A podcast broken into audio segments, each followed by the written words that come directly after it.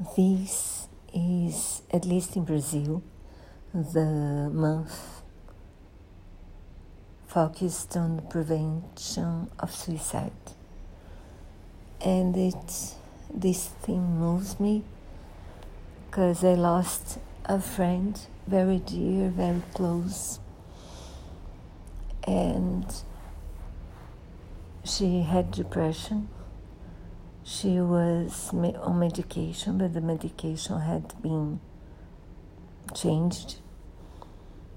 And on the same day, she tried to throw herself between the cars, in spite of her not seeing well. She and she committed suicide, even with her grandchildren at her home, and having plans because she had something to do in the bank. She tried to convince her son to help her on that day, but she, he said, Oh, mom, we can do this tomorrow. But for her, there was no tomorrow. So, and there is this young woman, she was 15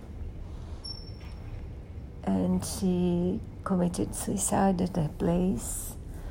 Her father found her, and a friend of mine, who's a colleague on the shift, he could not stop trying to revive her. He kept trying for more than an hour, but she was dead since the beginning. And it was so painful for me to see his pain his fa- her father's pain. So please, if you have depression, if you have su- suicide thoughts, if you have a friend who needs your help, look for help, please, because it's it can really save a life.